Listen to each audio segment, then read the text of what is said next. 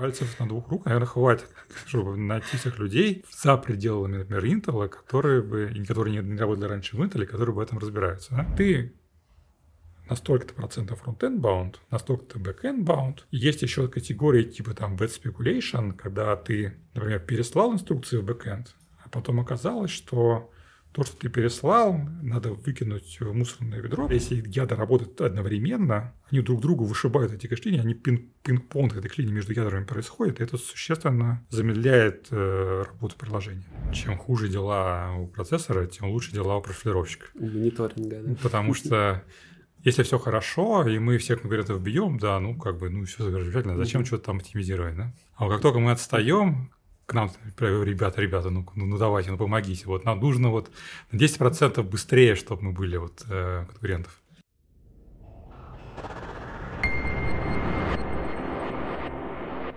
Всем привет! С вами подкаст про системное низкоуровневое программирование битовые маски и его ведущие Антон Афанасьев и Лена Лепилкина. Мы оба работаем в полупроводниковом дивизионе ядро, и сегодня мы в очередной раз попробуем сорвать маску с человека, а, который разрабатывал один из тулов, которым, думаю, большинство из вас пользовались, а, Intel VTune. А, сегодня у нас в гостях Дмитрий Рябс. Дмитрий, здравствуйте. Всем добрый вечер. Дмитрий, привет. Спасибо, что пришел к нам. Ты очень интересный гость э, в том смысле, что практически всю свою профессиональную карьеру работал в одной теме, а именно разработка, занимался разработкой инструментов для профилирования. Вот. И поэтому мы сегодня, конечно, будем про это разговаривать. Ты работал в Intel практически все время, только несколько лет назад присоединился к команде ядра. Расскажи, пожалуйста, вообще, а как ты попал в Intel? То есть это было в университете или чуть позже? Да, это был 99 год, довольно давно. И я еще учился на последнем курсе.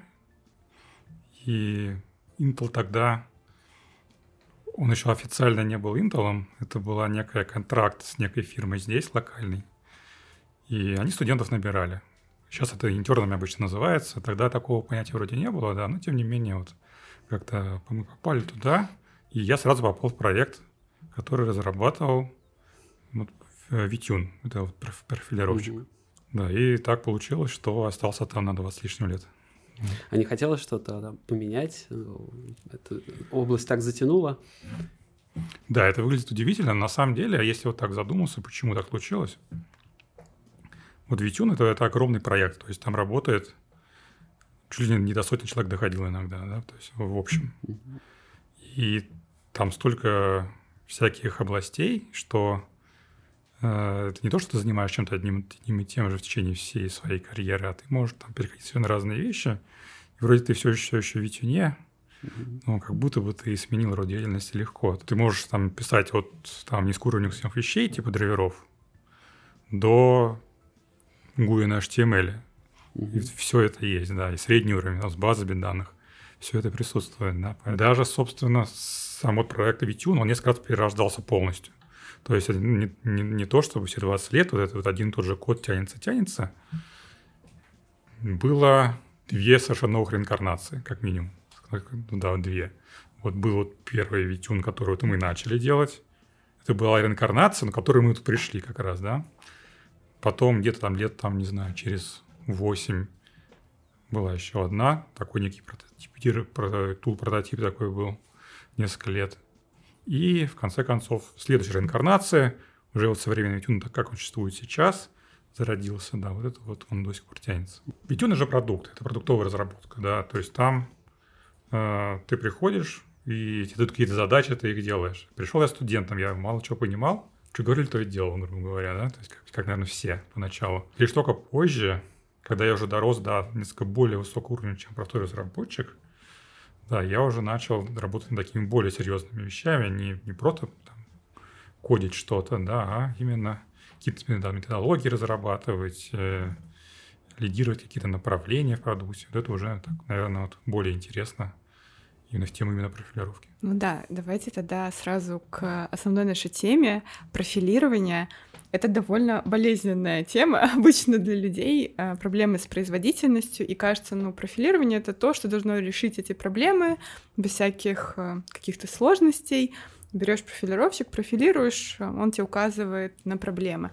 Но, видимо, не все так просто, потому что в крупных компаниях даже появляется такая должность, как перформанс-инженер отдельный, который и профилирует, и находит эти проблемные места, и правит эти проблемы. Давайте начнем все-таки так с самого простого, а, с базовых вещей. Вот зачем нужны профилировщики, что они позволяют узнать, то, что не позволяет просто простая вставка, логирование времени и так далее. Mm-hmm.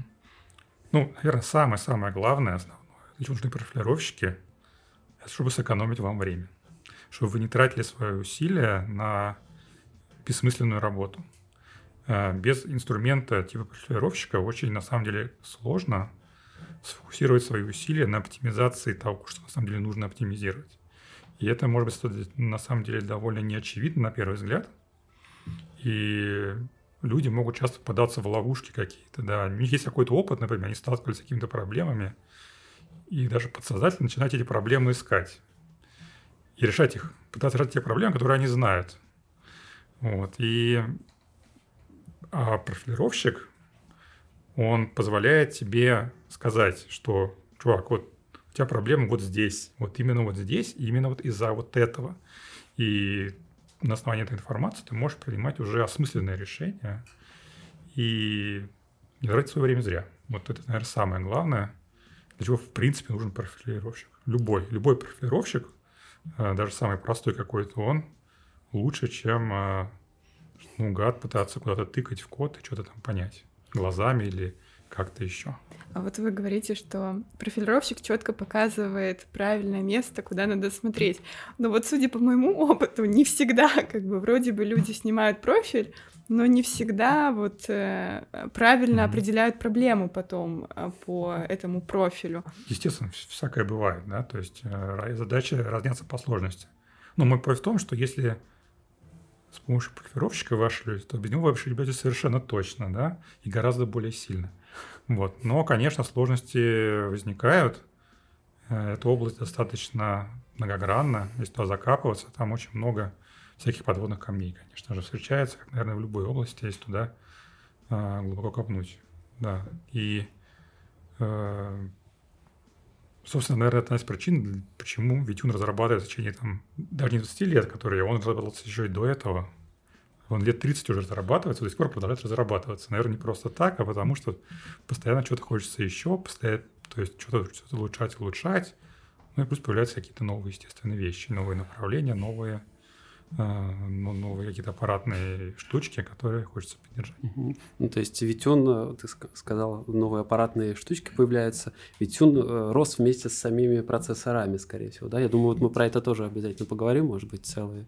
Да, целые, обязательно, целые, конечно, да, это, раздел. Это это очень а все равно, давай э, пока с АЗОВ. У нас профилировщик, ну, вот мы с Леной знаем, потому что есть сцеплирование, инструментирование, вот какие, как бы ты разделил профилировщики, способы профилирования? Какие правильные э, там, теоретические ну, категории? Ну, самая базовая вещь, да, профилировщик, который любой наверное, должен, должен позволить сделать, это э, понять, разработчику нужно понять, какой код занимает больше всего времени. Да? И это можно сделать разными способами. Да?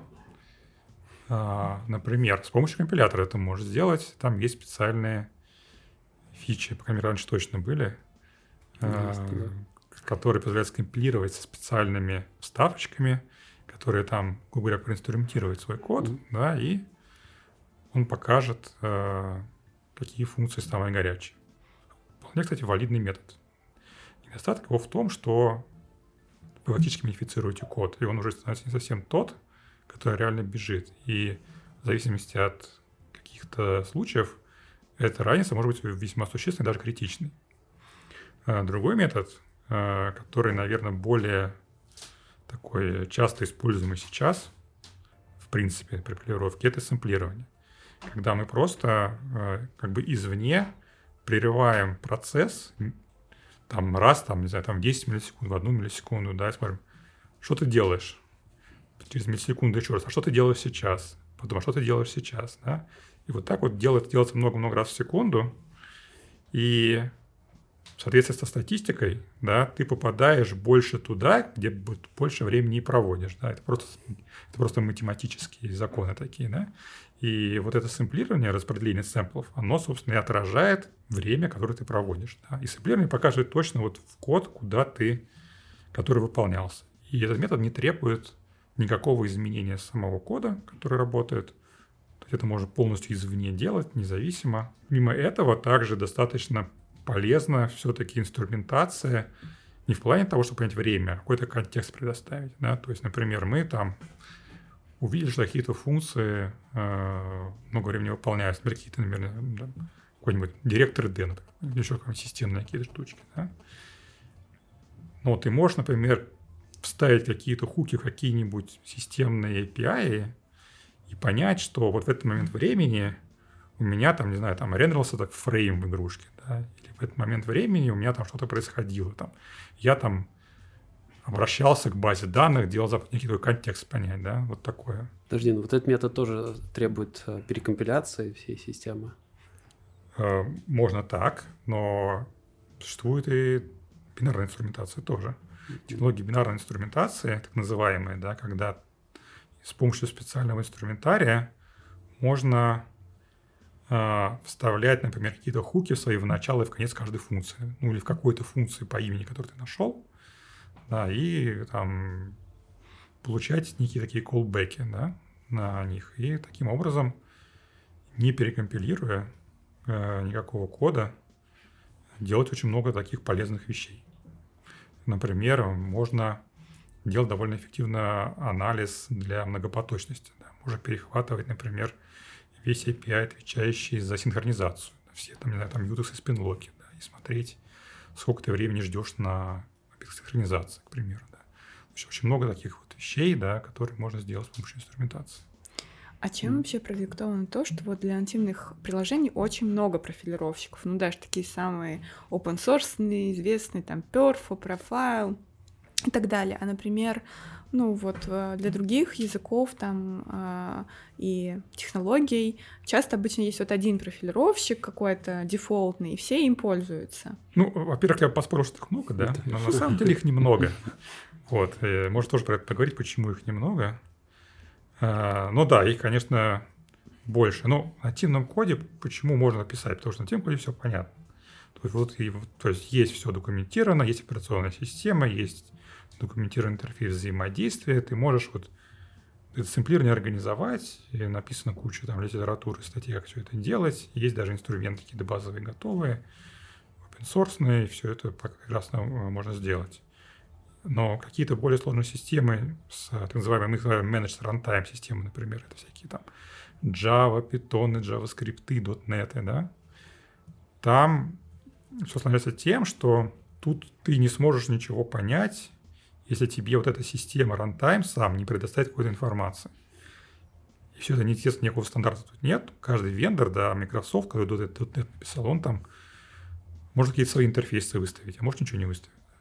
Там э, тот, кто писал Java, сейчас это Oracle ей владеет, да, него там свои какие-то интерфейсы, да, помогающие планировщики, да, то есть и э, поэтому обычно вот те, кто делает рантаймы, они и предоставляют профилировщик, потому что никто больше, скорее всего, это просто не сможет сделать, если только они не предоставят какой-то стандартный документированный способ это сделать да, для других пользователей. То есть вообще нет способа, мы же все равно Нет. код в какой-то момент генерится. Где-то, где-то есть. Ну, например, возьмем, например, э, какой-нибудь э, JavaScript, да? Угу.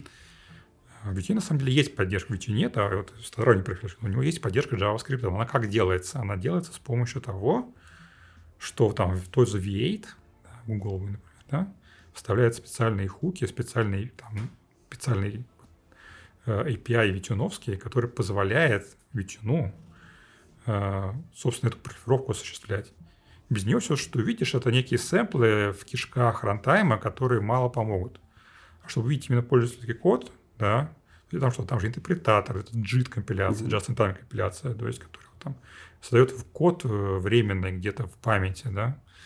Это не, это не стандартный бинарий, который там с помощью средств операционной системы можно отловить. Это вот именно кишки рантайма, которые вот именно нужно как-то уметь э, перехватывать и использовать. Ну, а вот какой-то общий метод для всех рантаймов, для mm-hmm. этого самого генеренного кода, да, временного. В том-то дело, что невозможно такое сделать, потому Только что... трассировка, да, может? То есть каждый вендор представляет свой собственный способ или не предоставляет вообще. Да, и ты можешь попытаться что-то с помощью той же бинарной инструментации сделать, перехватывать какие-то. Например, ты знаешь, как называется функция, которая делает JIT-компиляцию. Ну, ты просто реверс инженерил, например, это. Uh-huh. Потому что, например, это open source. Это какой-нибудь питон какой-нибудь, да? Допустим, он не представляет. А, но ты знаешь, что вот, ну, есть внутри какие-то функции, которые делают вот JIT-компиляцию, ты ее перехватываешь, и ты знаешь, вот, вот, вот, этот, вот этот момент у меня вот в этой области памяти есть вот такой-то вот бинарный код, да, и, и вот тогда вот ты, например, сможешь это сделать. Но это уже такой хаки могут быть, и в идеале, конечно, лучше бы, чтобы вендоры предоставляли. И многие предоставляют, да, тот же, например, Java предоставляет э, способ ну, а вот давайте вернемся к нашим нативным приложениям. Вот вы сказали, профилировщиков немного, по, по вашему мнению, mm-hmm. и на это есть объективные причины. Что это за причины? Если мы рассмотрим на какие-нибудь средства, типа там каких-нибудь компиляторов, ID и так далее, ими пользуются все. Любой разработчик, он не может без компилятора обойтись. Вот без профилировщика он может обойтись. И обходится часто, да, к сожалению. Вот. Э, и из этого следует вывод, что на профилировщиках сложно заработать. И если вас посмотреть реальности, на ситуацию, большинство существующих проверовщиков, они именно не зарабатывают деньги, они разрабатываются вендорами какими-то крупными. То есть Vituno э, разрабатывается Intel, да? какой-нибудь Insight разрабатывается NVIDIA. Там у ARM там тоже свой есть профилировщик, ну и так далее. У AMD свой профилировщик. То есть вот, вот так оно устроено. Есть, конечно, open source tool типа Perfa, там, и так далее, которые тоже развиваются за счет комьюнити но их тоже не очень много. Но при этом Intel Vtune долгое время был платным тулом. То есть это какое-то время работало, люди покупали. Там было такое мнение у начальства долгое время в Intel, что... То есть они же... Э, почему был платным? Для того, чтобы на нем заработать деньги. Для Intel это были ну, мелочи, которые вообще не стоят даже упоминания. Да? Э, типа у людей будет больше доверия к платным тулам было такое мнение у этого, что если он будет бесплатный, все будут, что это какая-то ерунда, и не будет его, а вот если это платный, он стоит там 600 долларов, вот это действительно крутой инструмент, и надо бы его купить. Ну, это, наверное, такое вот западное мышление. Там же часто говорят, образование платное, высшее тоже должно быть, чтобы вот вы ценили высшее образование. Наверное, вот было. Ну, оно, кстати, сейчас ушло, мнение, да, сейчас платное осталась только поддержка ведь. То есть ты можешь его сейчас бесплатно установить, ну, и руководство этим спрос упал, наверное, после того, как он стал бесплатным. Ну, знаешь, я не уверен. Вот, э, ну вот, значит, что он прямо так сильно упал. У меня нет такой статистики. Вот. По крайней мере, крупные клиенты, типа там, которые там покупали Витюн, да, они, наверное, остались. Просто они всегда 600 долларов. Они всегда там платили за эту лицензию, они так до сих пор платили. Потому что для них там это все тоже не слишком серьезная сумма, а, а это выгодно, да, потому что ну вот, а, там ведь как в Intel было. Есть крупные такие акулы, да, там топ-50 таких крупных таких компаний, там Microsoft, Google, там Oracle, там и, там и так далее. И для каждого из этих э, компаний там же были э, специально выделенные люди, даже команды, которые поддерживали их, да, то есть работали с ними, помогали им оптимизировать приложение там под Intel – помогали им использовать VTune там и оптимизировать и так далее. То есть это все такая была очень тесная работа. То есть это такой tier one, такие кастомеры были.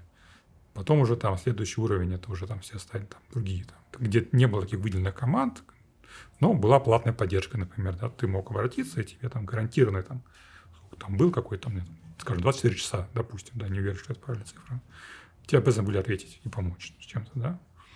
Вот. Вот такой было, да, и до сих пор есть. А вот если мы заговорили про пользователей, наверное, э, раз э, Intel предлагал такую активную поддержку, вы видели много всяких ошибок пользователей в профилировании. Даже вот тут вы сказали, что огромным компаниям, в которых, ну, наверное, там супер разработчики, казалось бы, должны работать с высоким уровнем, приходилось помогать пользоваться профилировщикам. Это связано с тем, что все-таки у нас не очень высокая у разработчиков э, знания о том, как правильно пользоваться профилировщиками? Тут мы приходим в некой фундаментальной проблеме профилировщиков в том, что они не нужны каждый день. В отличие, например, от э, стандартных разработки, ты используешь каждый день, там, дебаггер ты используешь постоянно, если ты разработчик, да? Ты его выучишь, ты его там, какой бы он ни был сложный, да, то есть типа, да, все равно его выучишь, ты его запомнишь, никогда не забудешь, и ты всегда сможешь как бы понять. С профилировщиком ситуация немножко другая. Большинство обычных разработчиков, сейчас не говорим о неких таких профессиональных перформанс-инженеров пока, да, они все-таки там 90% времени разрабатывают, отлаживают код и периодически пытаются его оптимизировать. И, э, и вот в этом-то главная проблема. То есть ты выучил, можешь выучить, поставить время, там, выучить какой-то инструмент. Но потом, через, когда ты через три месяца можешь вернешь, ты уже все забудешь. Ты можешь повторить это еще раз, потом опять забыть. Все это повторяется, повторяется раз в раз, да, и вот а еще и новая версия какая-нибудь выйдет. Да, то есть, и вот в этом, наверное, главная проблема с проектировщиками, вот в этом FNAF какая фундаментальная, ее довольно сложно решить, да, и ведь они ее пытались решать с помощью вот каких-то вот э, вещей, чтобы сделать какие-то базовые вещи максимально очевидными. Ну, вот такие пользователи — это перформанс-инженеры, а не программисты, которые отлаживают свой код. Нет, э, пользователи FNAF в широком смысле — это все-таки обычных разработчиков, наверное, больше. Да? Угу. Performance-инженеров могут себе позволить очень, на самом деле, немногие. Угу. Опять же, вот эти вот Tier 1, там, крупные там, компании, или те, которые, для которых performance прямо, вот, прямо критически важен. То есть, которые разрабатывают какую-то штуку, который весь там market value — это performance. Браузеры, допустим. Или ну, даже браузер меньше. это как бы 1.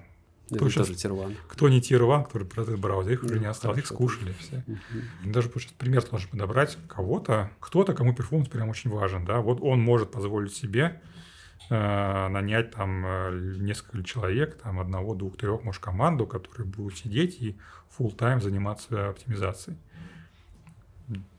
То есть это редкое явление. В большинстве компаний такого, естественно, нет. И там вот именно процесс оптимизации эпизодический, конечно же ой, что-то там стрельнуло, что-то там плохо, ну-ка посмотрите, что там происходит. Э, люди бросают свои обычные дела, идут смотреть. Вы до этого упоминали, что когда мы инструментируем код, мы его меняем, и это может повлиять на mm-hmm. результаты профилирования. А, то есть вот в некоторых случаях, получается, профилировщик может исходить результаты.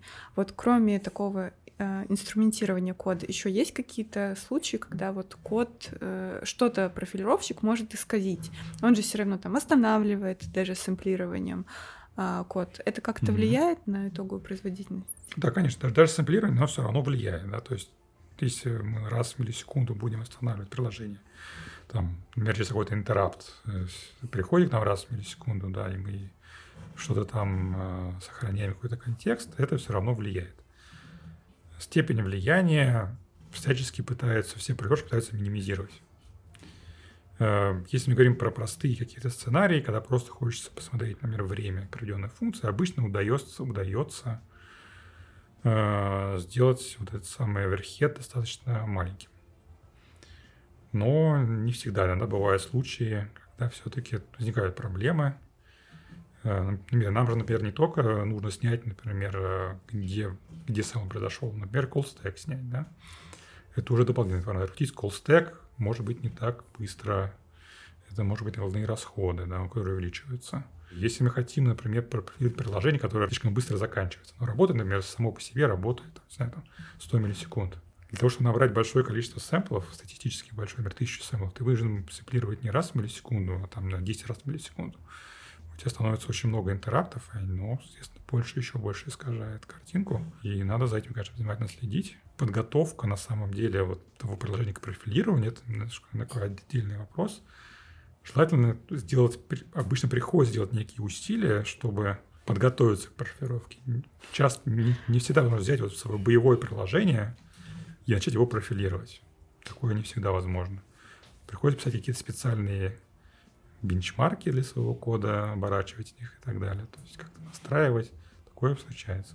Так а всегда ли бенчмарки реально отражают картину? Ну, это уж как напишешь бенчмарк. Желательно, да.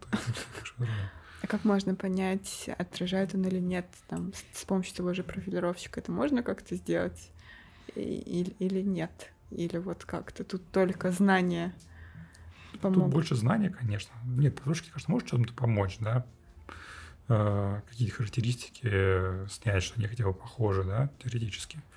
Но по большей степени это все-таки знание. Если ты разработчик этого кода, то ты, по идее, должен представлять, как тебе написать бенчмарк на этот код.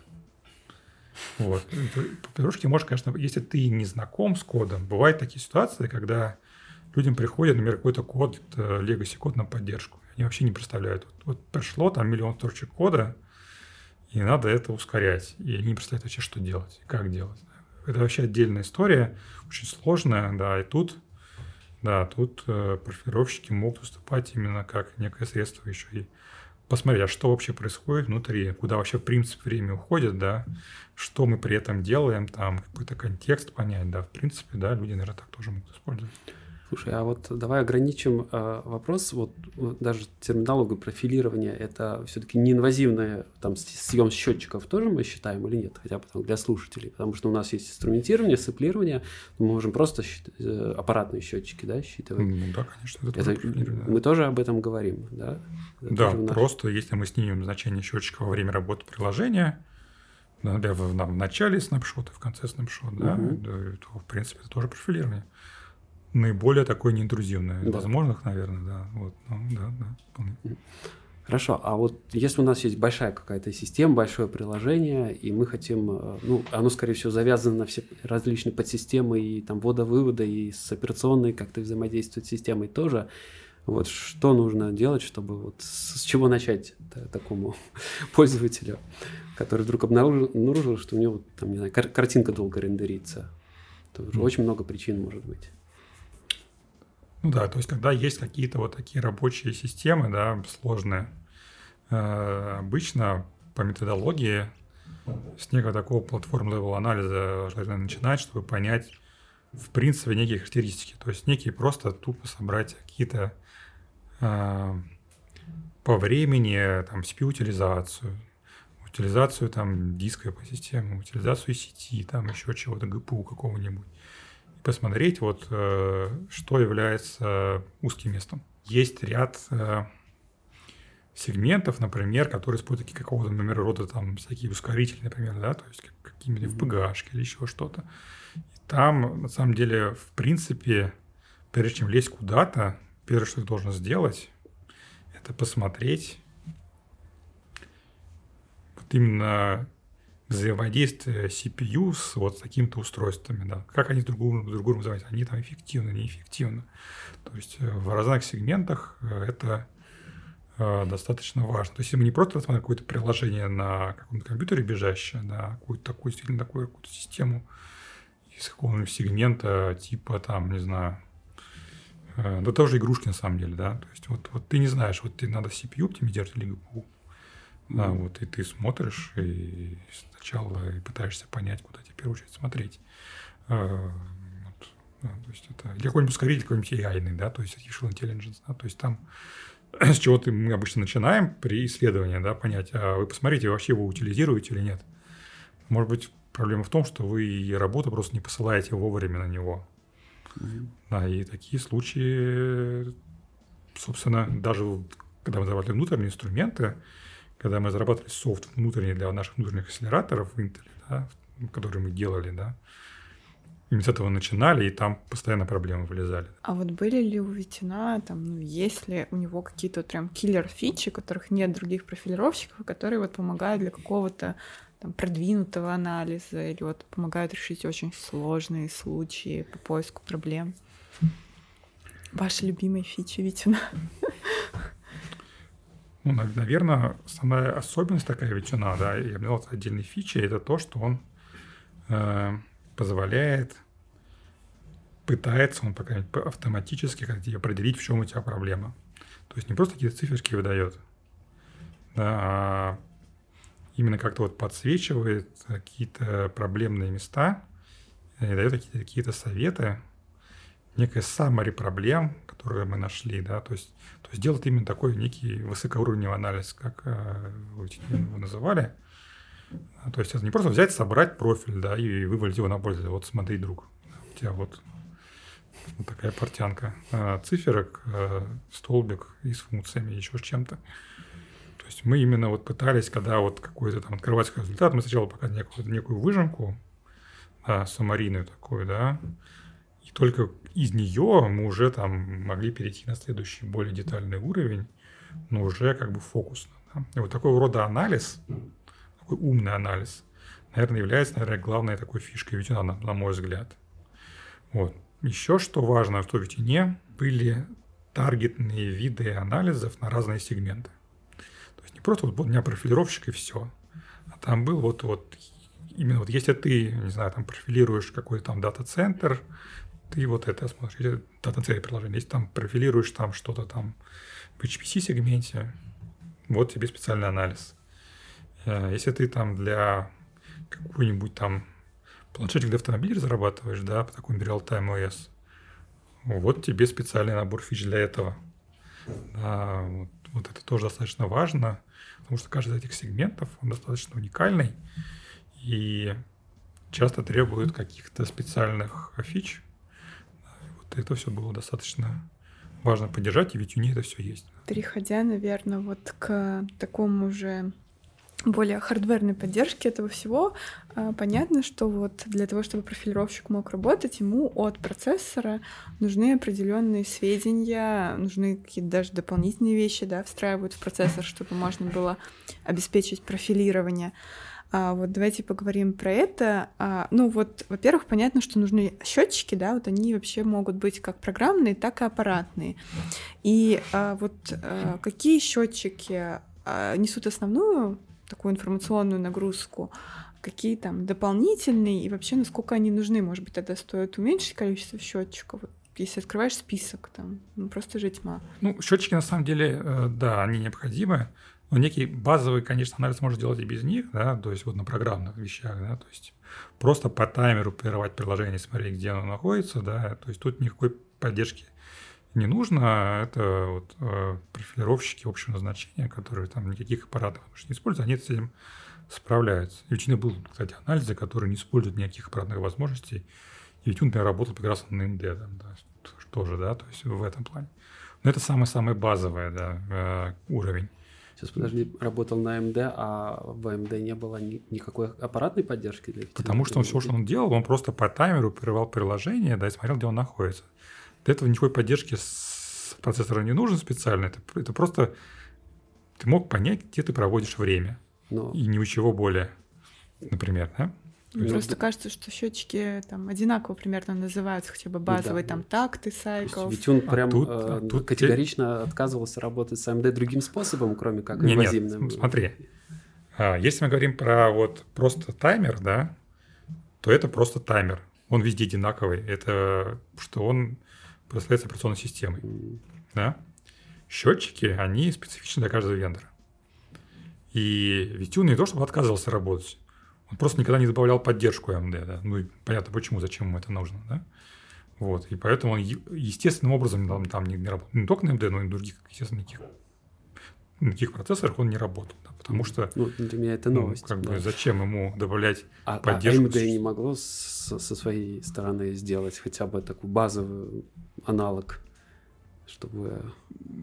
Или VTune вначале проверял, что это AMD, Если бы VTune был рассчитан на такого рода расширение, наверное, мог бы, но VTune все-таки был, ну, остается достаточно закрытым mm-hmm. продуктом, да, он не open source, какой-то плагинной системы там нету, да, вот mm-hmm. открытой для внешних людей. Поэтому нет, нет, не мог. Так все-таки, вот. а когда и... нужны аппаратные счетчики? Вот. Да, а вот аппаратные счетчики, они для чего нужны? Для того, чтобы подхарактеризовать э, вот ту самую аппаратную мега штуку, которую вендоры э, производят, и для чего они, собственно, эти самые профилировщики обычно выпускают. Да, для NVIDIA они, например, это GPU, да, они счетчики из GPU, да. Для Intel это был CPU, ну, по крайней мере, раньше, да, всегда. Сейчас, конечно, появляется все больше акселераторов, но, наверное, до сих пор CPU это самое главное. И поэтому для Intel важно, чтобы приложения как можно эффективнее работали именно на их железе, да, на их процессорах. для того, чтобы приложение работало эффективно на вот каком-то процессоре, э, желательно понять, э, в какие узкие места в, в конвейере процессора это, этот код пользователя упирается. То есть это уровень не архитектурный, а микроархитектурный. Да? Чтобы микроархитектурный уровень как-то наружу выставить, придумали счетчики. Такой счетчик. Это просто, грубо говоря, некий регистр внутри процессора специальный, который что-то считает, например, кэш-миссы, бранч-миссы, еще что-то. Ты можешь конфигурить, что он может считать. Счетчиков может быть несколько, да, не один, не два, там, может быть, там 8, 10 счетчиков, которые ты можешь сгенерить, там, ивенты из там списков длиной в тысячу, да, то есть, то есть то есть существует там тысячи всевозможных э, событий в процессоре, которые теоретически можно подсчитать. И каждое этих событий можно сконфигурировать в какой-то там из там, нескольких физических счетчиков. Да? Эти счетчики могут считать. И ты в конце получаешь, о, вот я запустил приложение, я, у меня было столько-то кэшмистов, бранчмистов, столько, столько там столов каких-то, таких-то, таких-то. И ты получаешь характеристики. Да? Что вот мое приложение, скорее всего, там ограничено вот тем-то и тем-то. Да? Следующее развитие этого метода – это не просто вот считать, да, а вот реализовать то же самое сэмплированное. Но не то, что говорили, вот по времени, по таймеру прерывать, а прерывать именно по ивенту. Как это делается? Делается следующим образом. А, счетчик добавляется возможность генерить интерапт при переполнении счетчика. Если мы хотим, например, считать, например, каждый миллион, например, кэшмисов, чтобы нам был интерапт. Что делается? В счетчик записывается величина, равная максимуму минус миллион. Через миллион он переполняется, генерится интерапт. В интерапт хендлере ты его фиксируешь стейт и снова записываешь максимум минус миллион. Снова там генерит. Таким образом, это вечно продолжает, пока не становишь коллекцию. Да? И ты каждый миллион кэшмисов получаешь интерапт. И опять же, по закону больших чисел, получается, что где больше всего таких сэмплов произошло, именно в этом коде было больше всего кэшмисов реально и генерировалось. Да? Все то же самое, что со временем, но только уже с привязкой к микротюрным событиям. Вот, собственно, достаточно такая вот простая, понятная, наверное, надеюсь, технология а, сэмплирования каунтинга с а, использованием счетчиков э, на процессоре. И вот такие счетчики сейчас, наверное, все вендоры процессоров практически без исключения представляют в каком-то виде. Intel, наверное, тут один из лидеров, он, у него, наверное, самый богатый э, набор такого рода событий есть. Вот, э, но других тоже можно найти, что померить. Ну, а все-таки, получается, эти счетчики для там, рядового программиста, они не нужны. Или все-таки они позволяют сделать какой-то анализ, полезный для прикладного программирования? Нет, они, эти счетчики делаются в том числе и для обычных разработчиков, да. Э, и они публичные, и они описаны в документации, не просто так, для того, чтобы их можно было использовать, да. Point в том, что они, как правило, не используются потому, что спускаться на оптимизацию на уровень архитектуры, да, это все-таки уже достаточно продвинутый уровень. И большинство разработчиков до этого просто не доходит. нужна достаточно серьезная мотивация, чтобы на такой уровень спуститься. Да? А, то есть ты должен быть действительно реально заинтересован в том, чтобы выжить максимум производительности – чтобы, например, там, с конкурент, от конкурентов оторваться, да, то есть там, где каждый там, процент производительности важен. А, либо это ты, например, например, ты Google, и у тебя каждый процент на скейле в 10 миллионов серверов а, экономит тебе там 100 миллионов баксов. Да? И тебе просто выгодно, то есть ты вложился, потратил там, пусть даже ты нанял 10 инженеров, зарплата миллион долларов в год, да, все равно они выжили тебе 2% производительности, казалось бы, это фигня, но на скейле ведь 100 миллионов узлов, угу. это супер выгодно, да, вот, вот. Вот, Ну, то есть вот такие вот кейсы. В том числе и мотивирует, может, потом даже и менять само железо. Вот тогда можем вернуться к этому вопросу о двойственности, о том, что у нас есть разработчики, да, которые используют профилировщик, улучшает свой, свой софт, а можно при фиксированном софте улучшать, собственно, само железо, саму аппаратуру. И вот у нас появляется новый, э, скажем, пользователь того же профилировщика. Вот как часто ты сталкивался с таким пользователем? Вообще вы там Hardware видите, engineer? видите, который, собственно, изменяет сам процессор после его профилирования на нем какого-то фиксированного софта или тоже меняющегося. Но... Не, ну так как нет, понятно, что в Intel это понятно, что это было, да, то есть это, это было бы странно, если бы этого не было. Да, если... Да, то есть у нас в Витюне всегда было так называемые внутренние пользователи и внешние, да, то есть все-таки в основном Витюн был ориентирован все-таки на внешних пользователей, это был продукт для внешнего использования. Но э, внутренний какой-то enabling, это тоже была важная составляющая всегда. И он использовался, конечно, чтобы понять...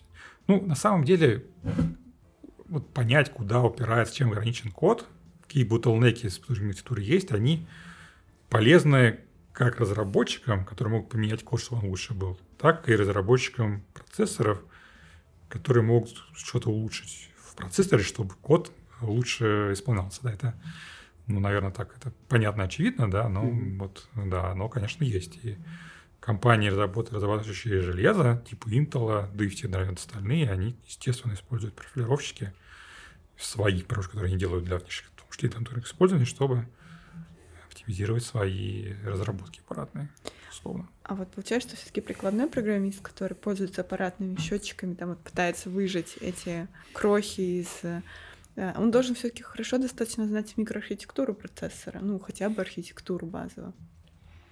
Нет? Вы- ну, если мы хотим использовать ивенты, он должен не просто знать архитектуру, да, но и в этих ивентах разбираться, что, кстати, довольно тривиально, потому что их очень много, а документация по ним, мягко говоря, не очень хорошая зачастую.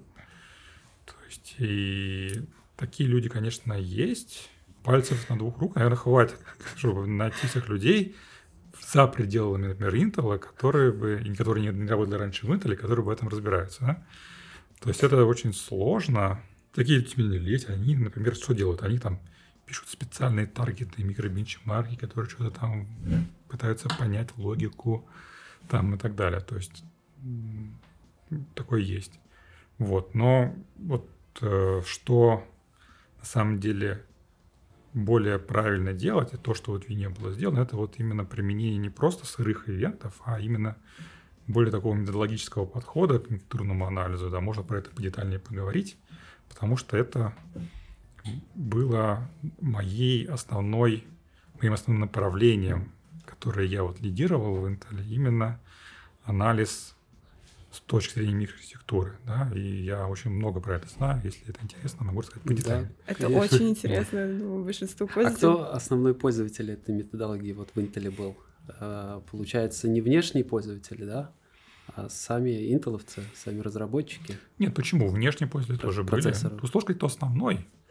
Э, Просто был ряд внешних людей, компаний, которые э, думают о перформансе, им перформанс действительно важен, и они не жалеют ресурсов на то, чтобы вот именно профилировать, в том числе с точки зрения микроархитектуры, они вылизывают свой код, потому что им это нужно, да, и это конкретное преимущество, это деньги сэкономленные и так далее. Вот, э, и, ну и внутренние, конечно, люди тоже занимаются активно анализом. Э, И методология помогает и тем, и другим. Потому что даже внутри Интела людей, разбирающихся в ивентах, найти не- непросто. Но это действительно сложно, потому что держать это в голове, а то еще и меняется, каждый, каждый новый, который выходит, там что-то меняется. Стандарта какого-то нет.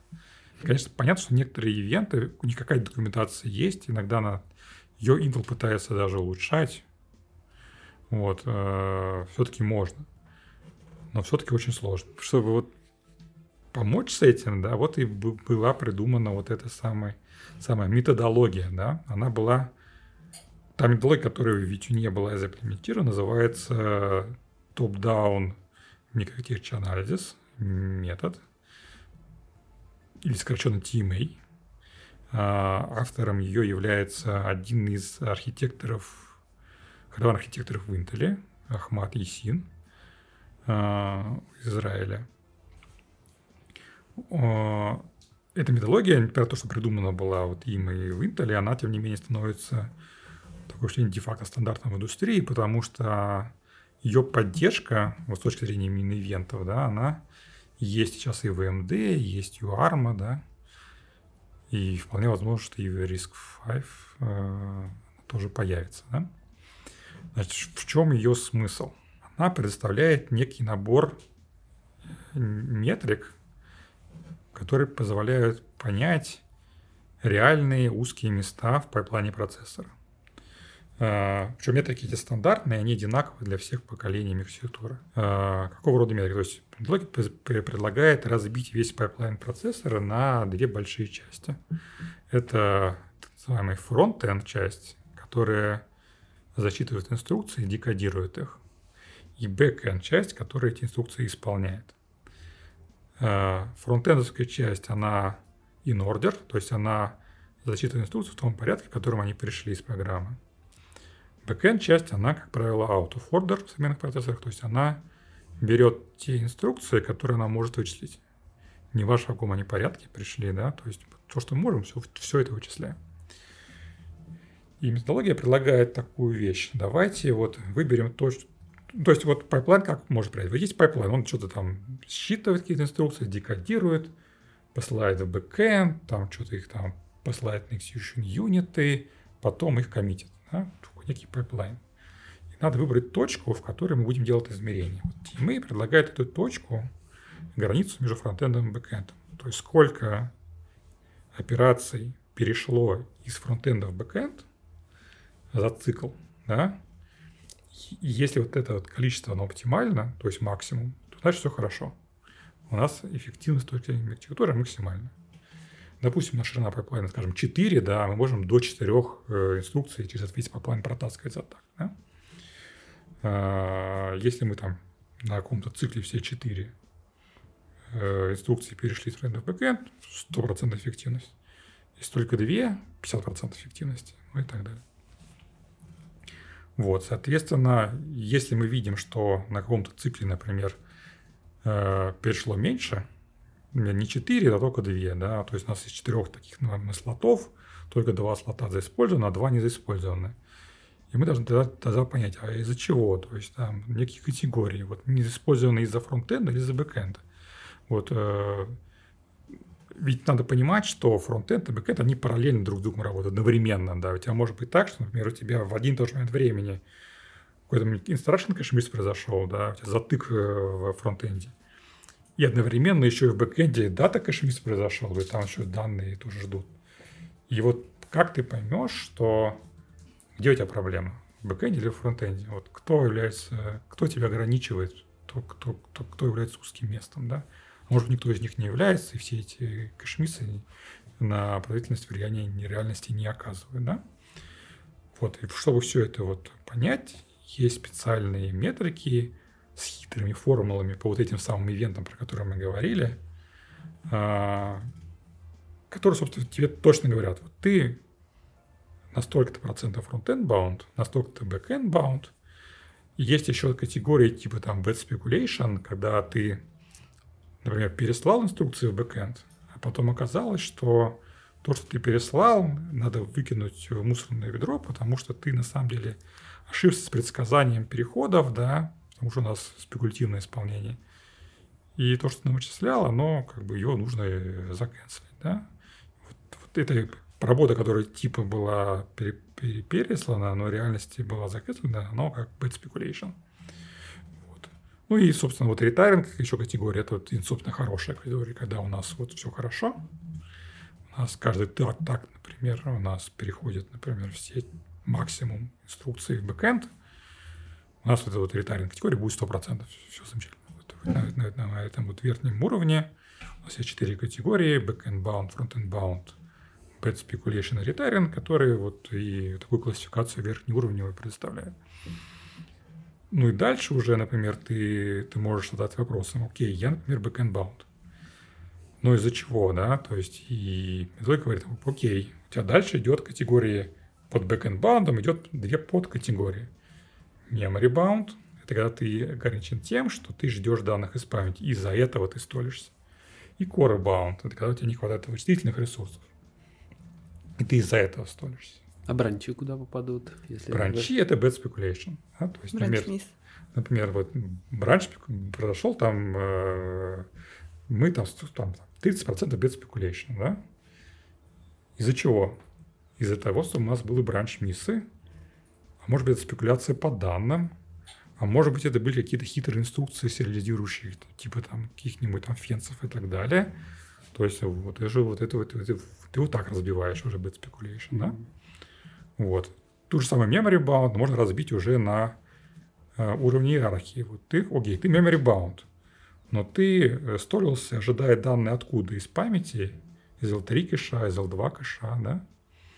Вот. Э, а может быть из ремоутного кэша или из ремоутной памяти, если у тебя несколько многосокетная система, да? Вот, вот такое вот дерево метрик э, иерархичное представляет достаточно богатое, там общее количество метрик несколько десятков, наверное, да? Которые позволяют тебе вот выстроить эту вот иерархию ботлнеков, понять, что вот, вот, вот чем я в плане процессора ограничен да, вот на вот этом приложении. Причем за, за счет сэмплирования, да, мы можем разбить не просто для всего приложения, но и разбить это по функциям, например, да. И вот эта функция, она вот ограничена вот этим. А вот эта функция, у него будут уже другие ботлнеки, да, и так далее. То есть все вот это методология представляет. И в Ютине э, она была имплементирована в том плане, что был специальный анализ, готовый, просто назывался Architecture Exploration. Ты просто тыкал кнопочку, он сам детектил твой процессор, сам понимал, какие ивенты нужно выбрать для анализа, собирал их, вычислял все метрики, и то, что ты видел в результате, это уже вот эти самые метрики иерархические, подкрашенные флажками, да, которые, на которые нужно обратить внимание. И с сырыми ивентами тебе практически никогда дела уже иметь и не приходилось в реальности. Я получаю эту информацию, и ну, я иду к разработчику процессора, или я все-таки могу что-то поменять у себя в приложении, если я... Естественно, можно, да, то есть и получив информацию, что, например, ты там bound, ты можешь что-то сделать с этим, да, например, поменять mm-hmm. паттерн доступа, да, увеличить э, локальность данных или что-нибудь такое, да, э, можешь там попытаться избавиться от бранчей, да, лишних, если ты видишь, что bad speculation много.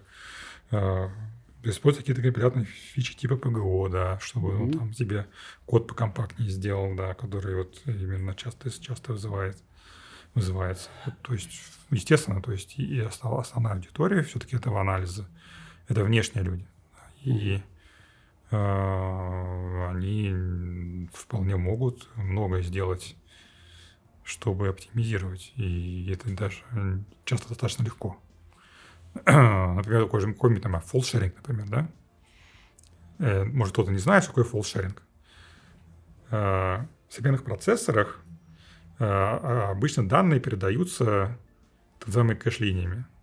Ты запросил, например, какой-то там 2 байтика, но реально пересылаются данные не 2 байтика, а прямо всей кэш-линии, которая размером на 64 байта. И бывает так, что какое-то ядро, например, там использует два байтика из этой кэш-линии, а другой ядро использует другие два байтика из этой той же самой кэш-линии. Да?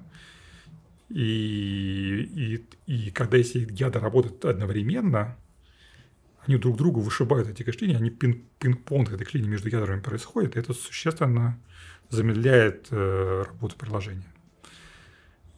И это очень легко пофиксить. Ты просто берешь, какой-нибудь пэддинг вставляешь mm-hmm. элементарный, да, разносишь вот эти два байтика просто по разным кэш-линиям, чтобы они там были выровнены на 64 байта. Все, проблема полностью уходит. То есть главное ее найти. И вот э, одна из метрик в том же TMA это позволяет найти. Ты просто видишь, что это метрика, видишь, что ага, смотришь, где это происходит. И как только ты это нашел, это уже несложно починить. Ну, обычно, да, как пример.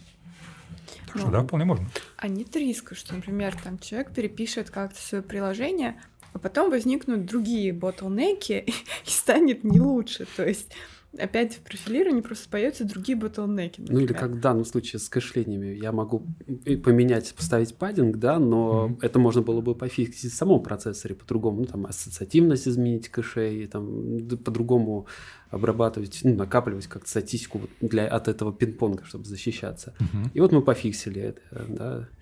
Безусловно, да, обязательно нужно, то есть оптимизация – это итеративный процесс. Ты, ты не можешь просто один раз что-то сделать и рассчитывать на то, что тебе надо повторять эксперимент снова и проверять, действительно ли стало лучше. Очень часто бывает так, что что-то меняешь, думаешь, что ты стал делать лучше, а реальность становится хуже. Потому что что-то не учел и так далее.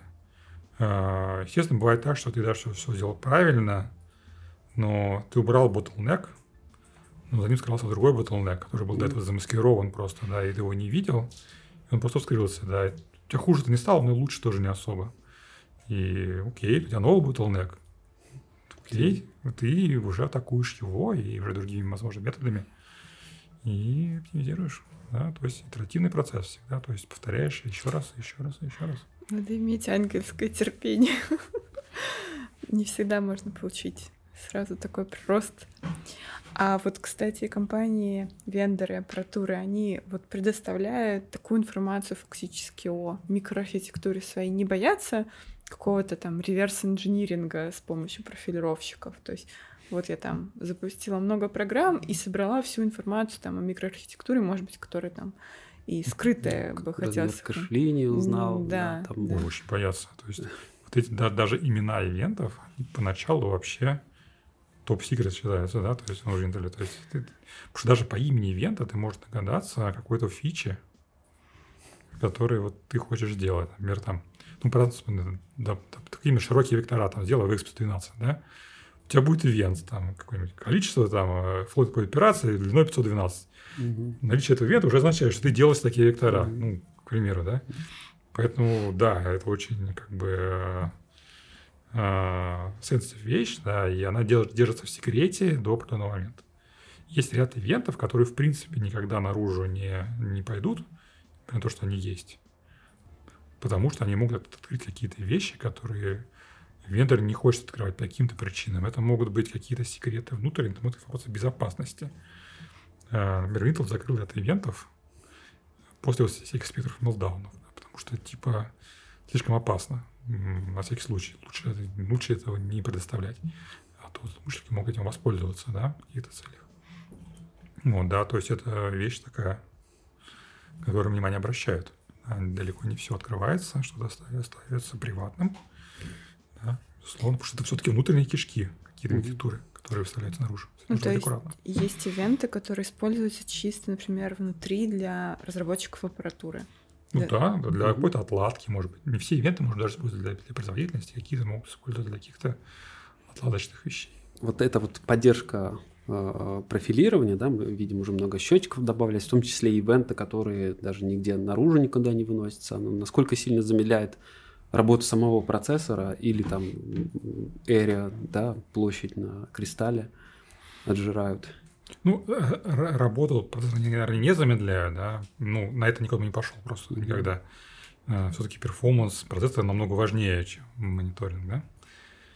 Но э, ресурсов это, конечно, отвлекает. То есть требует ресурсов, чтобы то есть, это все делать. И в Intel это инвести... в это инвестируют, инвестируют достаточно активно, потому что, ну, видимо, считают, что это все-таки выгодно на перспективе. У нас даже была такая хохма, что чем хуже дела у процессора, тем лучше дела у профилировщика. У мониторинга, да? Потому что если все хорошо, и мы всех конкурентов бьем, да, ну как бы, ну все замечательно, зачем что-то там оптимизировать, да? А вот как только мы отстаем, к нам, ребята, ребята, ну, ну, ну давайте, ну помогите, вот нам нужно вот на 10% быстрее, чтобы мы были вот э, конкурентов. И, и вот тут-то и вся польза особенно очевидно становится, да? Да, то есть в Intel есть мнение, что такой уровень мониторинга это очень важно, дает Intel конкурентное преимущество по сравнению с другими. Именно вот наличие подобного. И я слышал от внешних людей, того уже Гугла, комментарий, что типа вот у Intel очень хорошая тема мониторинга, да, и именно это одна из причин, почему можно сказать, далеко не главная, конечно, но одна из, один из камешков, да, который, может быть, их склоняет чашу весов, выбрал именно Intel по сравнению с конкурентами, да, то есть, в принципе, почему бы нет. Ну а вот все-таки что из особенностей а, микроархитектуры по вашему опыту вот, там, а, сильнее всего влияет на производительность приложения? Просто вот с точки зрения там просто разработчика, скорее всего, ну там первое, про что подумать, ну кэши. Кэши самая там популярная тема, что вот процессоры там кэши. Может быть, это не так, на самом деле? Вот какие особенности чаще всего выстреливают в таких прикладных приложениях? Ну, на самом деле, memory система, на самом деле, действительно самый частый bottleneck, в общем, наверное. Да. Ну, э, это логично, потому что именно память, она отстает существенно в производительности. И ожидания данных из памяти, они очень часто приводят именно к проблемам. Вот. Но, тем не менее, э, сюрпризы, тем не менее, очень вероятны, да, и я видел такого рода сюрпризы. Э, один из примеров, который можно рассказать, это при разработке, когда мы анализируем именно клиентские платформы, ну, типа, вот, например, ваши ноутбуки, да, э, если посмотреть, что делают там пользователи, то есть они там запускают там кучу вкладок в браузере, там какой-то email, какой-то там клиент, что-то там какие-то видео смотрят, в конференциях участвуют и так далее. И весь этот код, он достаточно, на самом деле, достаточно объемный и большой. Постоянный контекст свечи между ними происходит. И, как оказалось, смотреть на ботлнеки, вот в, в такого рода сценариях, самый большой bottleneck – это, как ни именно фронт-энд часть процессора, э, потому что именно не успевает процессор вовремя под, под, подсасывать инструкции, декодировать их, да, и предоставлять на выполнение. То есть вы можете сколько угодно там улучшать там свои какие-то execution порты добавлять, еще что-то в кэши, но вам это никак не поможет, потому что проблема в том, что у вас именно в фронтенде проблема. И тут в чем эта проблема, она несколько уникальна в том, что ее не так просто предсказать. То есть как традиционно разработчики процессоров вообще делают при оценке, насколько процессор будет в будущем, их успешен или нет это некий, некий набор бенчмарков. На этих бенчмарки, бенчмарки прогоняются. Причем, если процессор нет, прогоняются каких-нибудь симуляторов, да. Вот. Как правило, это микробенчмарки, достаточно маленькие. А вот такого рода вот фронтендовские вещи с большим объемом кода на микробенчмарках достаточно сложно отловить, очень нетривиально, я бы сказал. И как один из примеров, да, когда вот э, была разработка процессора, попытка разработки процессора для мобильных устройств – Э, и почему очень хотелось его сделать максимально дешевым, потому что он был для устройств начального уровня, позиционировался. И там, естественно, было желание вырезать то, что можно, максимально обрезать, удешевить. Э, и одно из тех, что максимально обрезали, удешевили, был как раз Instruction Cache. Его, по-моему, до 8 килобайт удешевили. С 64. Да, у конкурентов VDR был 664, да? Ну что, то есть на печемарках все хорошо. Спеки замечательно работают. Ну, не замечательно, но тем не менее конкурент. Когда дошло до реального использования, выяснилось, что фронтенд там 50 с лишним процентов больше там ботлнеков именно в нем, да? И сделать что-то с этим уже сложно, и как бы вот э, оказалось, что это была ошибкой, да, потому что такой вот нетривиальный, может быть, bottleneck да, всплыл. Судя по всему, непоправимой ошибкой, что мы не знаем мы не знаем, процессора. Да. в результате проекта он так и не дошел до коммерческого использования, по крайней мере, широкого. Да, вот. Ну, не факт, что, конечно, было именно это основной причиной, но одной, одной из них возможно. А были ли обратные примеры? Никогда мы да, вырезаем что-то бездумно, да, видим, что хуже, а вот наоборот, какая-то оптимизация в процессоре, которая ухудшала ситуацию, общую производительность на, на целиком на системе. Ну, один из таких примеров, да, то есть это можно назвать э, префетчеры, да, то есть в современных процессорах очень хитрой системы префетчинга. То есть она предсказывает паттерны доступа к памяти, пытается заранее подсасывать вовремя данные из памяти в кэши и даже из одного уровня кэша в более близкий уровень кэшей, да? И они очень сложные, эти алгоритмы становятся.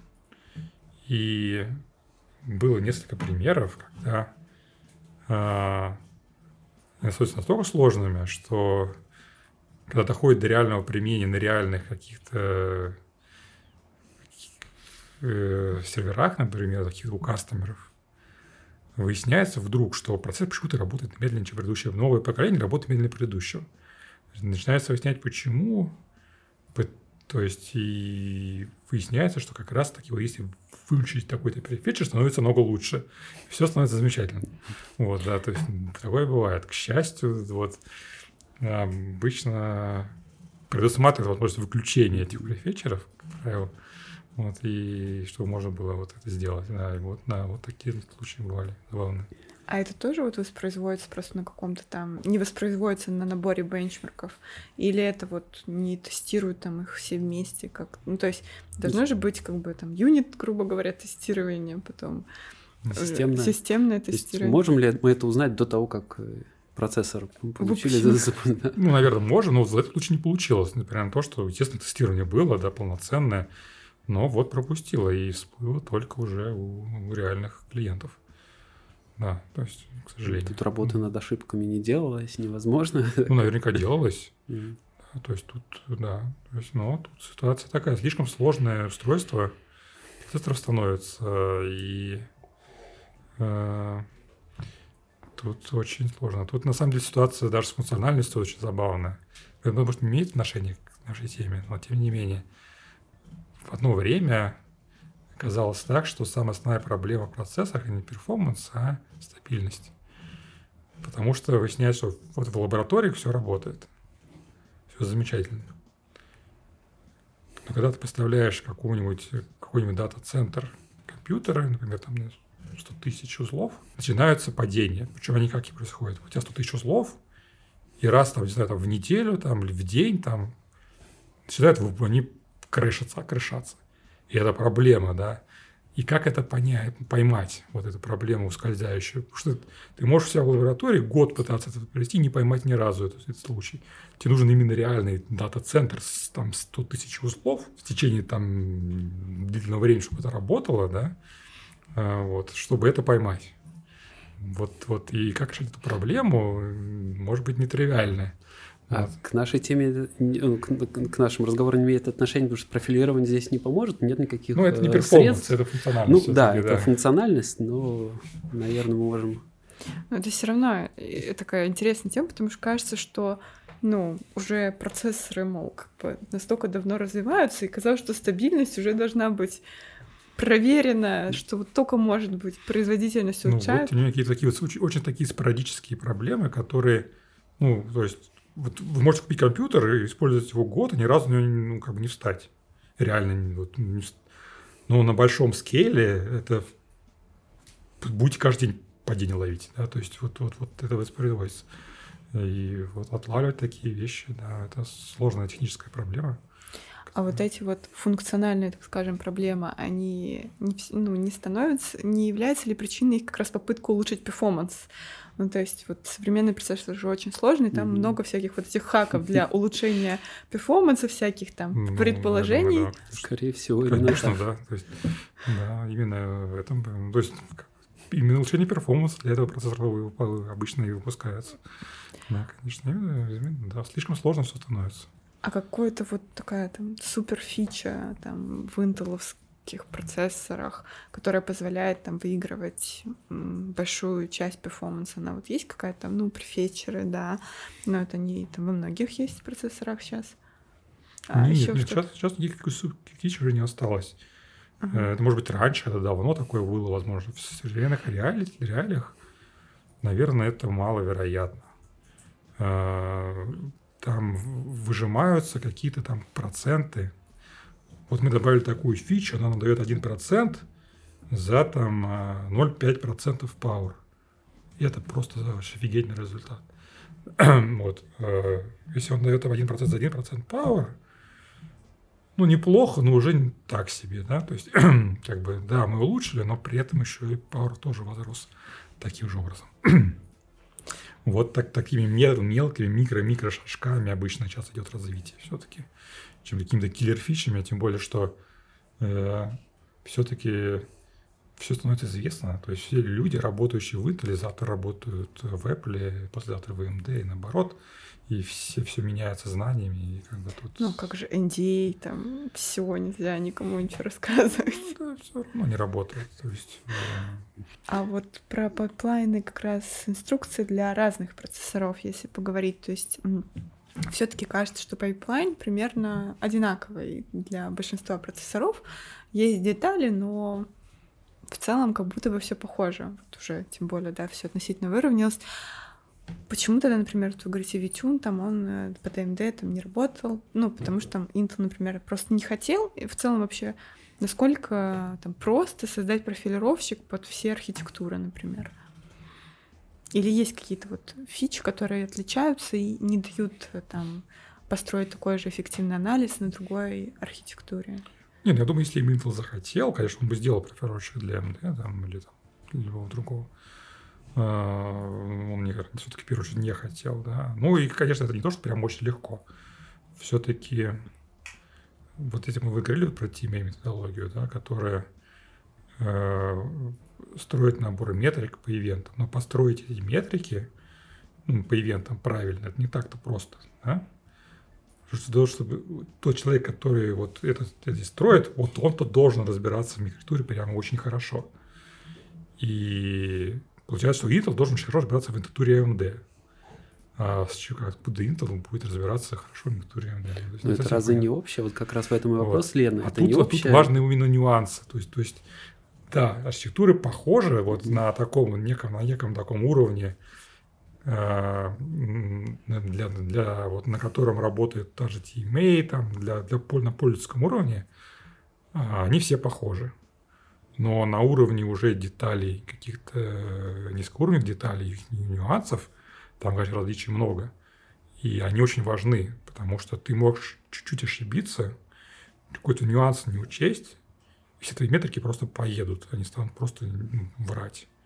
Да, и Несмотря на то, что верхний уровень это все то же самое, конвейеры похожи, но там где-то там полцикла не туда там пошло, что-то там ивент считает не совсем то, что там ты понял из документации, и все, и ты ничего не смог, как бы все не так э, сделал. Ну, Поэтому, то есть да, вот эти просто... формулы, которые вот вы говорили, встроены в TMA, они для каждой архитектуры свои. Микроархитектуры, да. даже микроархитектуры. Да, они отличаются. Для каждой, когда выходит э, новая архитектура, например, у Intel, выходит новая версия темы методологии, которая поддерживает, включает поддержку. Просто так э, новая архитектура, она не будет поддерживаться методом анализом без э, именно того, чтобы взять новую, новую версию TMA и не поддержать ее. Да.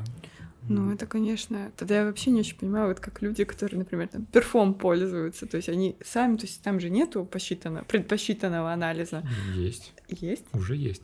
То есть да. Intel и в первом контрибьюте, да, и там э, есть и сторонние, э, написанные там людьми из Intel э, пакеты поверх перфа, да, которые open source. И сейчас, по-моему, в самом перфе есть метрики. В перфе же есть только ивентные метрики тоже, да? И там, по-моему, тимейные метрики тоже добавлены уже. Ты можешь перфу сказать, собери мне вот такие-то такие тимейные метрики, а не ивенты. И он соберет и сам ивенты и покажет тебе метрики, да.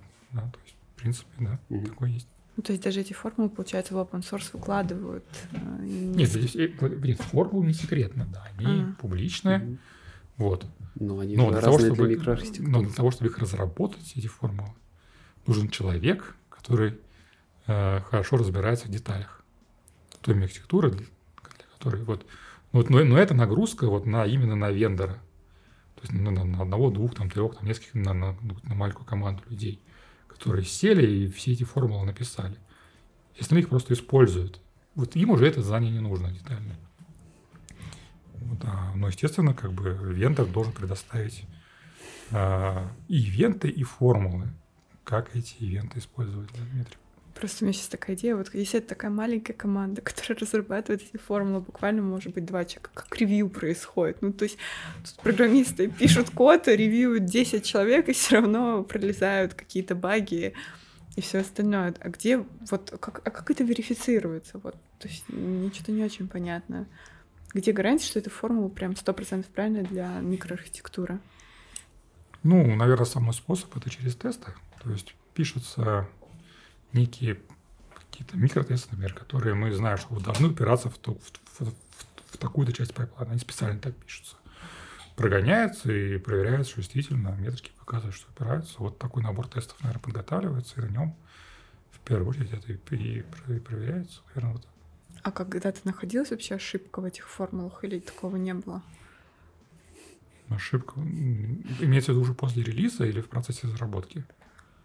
Ну, ну на процессе разработки, это, естественно, ну, то есть они постоянно и находятся. Ты что-то фиксишь, подфиксишь, подтюниваешь, да? Ну, окей, после а релиза, после например. релиза в VTune е как бы там. Не, ну, формулу можно поправить и после релиза. Ты имеешь в виду релиз ну, VTune а? Да, конечно, или... были такие случаи, да. Или процессора? А, ну, не, релиз VTune а, ну, то есть вот в плане, я там прикладной программист, например, беру и mm-hmm. профилирую VTune ом смотрю на эти метрики. То есть я считаю, что формула верна. То есть мне показывают там один mm-hmm. bottleneck.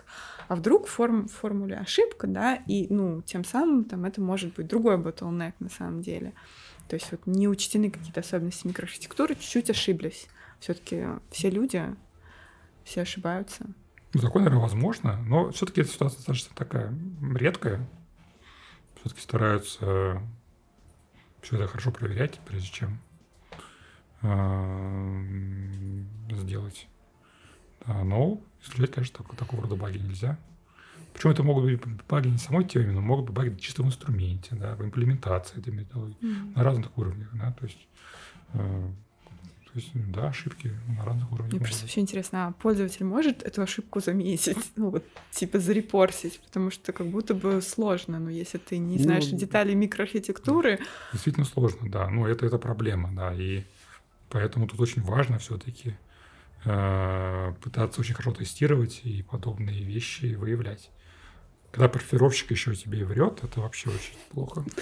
Последняя инстанция, и да, тебя там ну, ну. Да, потому что да, это очень... Так самое обидное, что ты не поймешь, что не тебе поймешь, там профилировщик набрал там где-то. Можешь не понять. Нет, может, ты поймешь, но можешь. Ну, это уже если прям совсем вопиющее, наверное, что-то. А в среднем-то. Да, Где у тебя не было обращения к памяти, а показали кэш-мисы.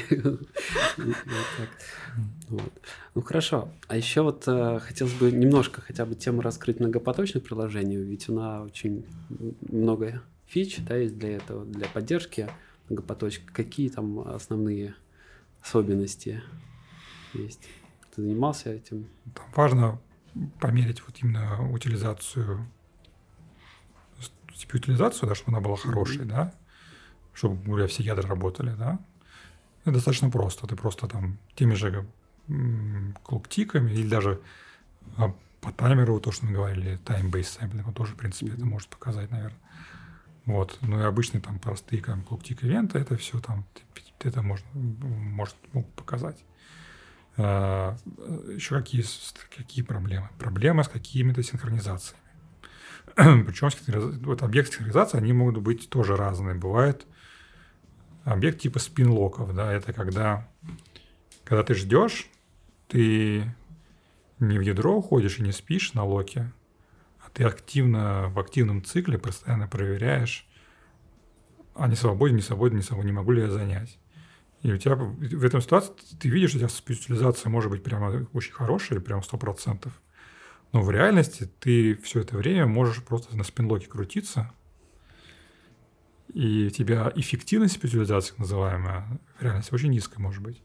Для того, чтобы это отловить, ведь у нее использовались такие фишки, например, когда мы детектили, например, паттерны регэкспа прямо по именам функций, если мы видели, что 100 сэмплы попали вот в какие-то рода функции, мы классифицировали эти функции как scheduling overhead какой-нибудь, или там synchronization overhead. И вот эти самые сэмплы вычитали из специализации и показывали эффективную специализацию с вычетом вот этого самого, самых вещей. Да? А другой метод еще есть. Это вот та самая инструментация, про которую я вначале говорил. Мы можем заинструментировать все, весь API по битве цивилизации, да, и каждый раз, когда ты пытаешься, вызываешь «я жду чего-то», и до момента, когда ты закончил ждать, у тебя будет явные как бы колбеки. И ты можешь точно показать, сколько времени ты ждал того-то или того-то, скажем, Юдекса или чего-то, сколько раз ты его ждал. То есть это прямо у тебя будет видно, прямо таблица. Вот у тебя больше всего ожиданий вот на этом объекте, потом на этом, потом на объекте. Количество ожиданий тоже вот на этом, на этом, на объекте. То есть ты, ты видишь самые такие горячие объекты синхронизации, да? А вот если, например, профилировщик, вот он останавливает программу там с сэмплированием, он же останавливает отдельный поток ну, для, для многопоточки, то есть по-моему, в Ютюне там прям по потокам а, видно. Просто вот такой вопрос, а не может ли вот эта остановка как-то повлиять на ход выполнения программы? То есть вот эта остановка позволила там какому-то локу не случиться, потому что, ну, вот этот поток все равно там был приостановлен, и там другой успел там побежать. Э, такого рода невозможно или как-то это решается? Наверное, возможно.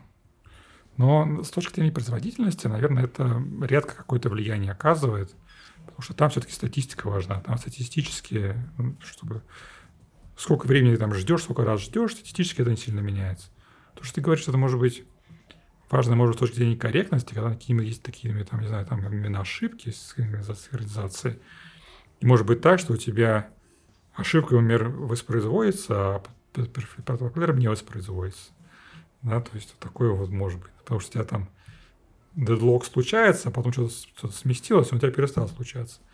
А с точки зрения перформанса, ну, наверное, возможно в каких-то случаях, но я, честно говоря, вот на практике таких вещей, примеров нет, не вспоминается, чтобы именно вмешательство профайлера сильно там что-то там влияло. А вот еще многопроцессорные системы, да, и как быть, вот когда в программе много процессов? Есть какая-то специфика разработки профилировщика, вот когда процесс э, скачет с ядра на ядро, просто потому что он там заснул, его перекинули. Э, вот, и тут профилировщику есть какие-то сложности, как этот процесс дальше мониторить? Ну, там же там и, и свой кэш, и, и все остальное. То есть вот э, в таких случаях как профилировщик обычно работает?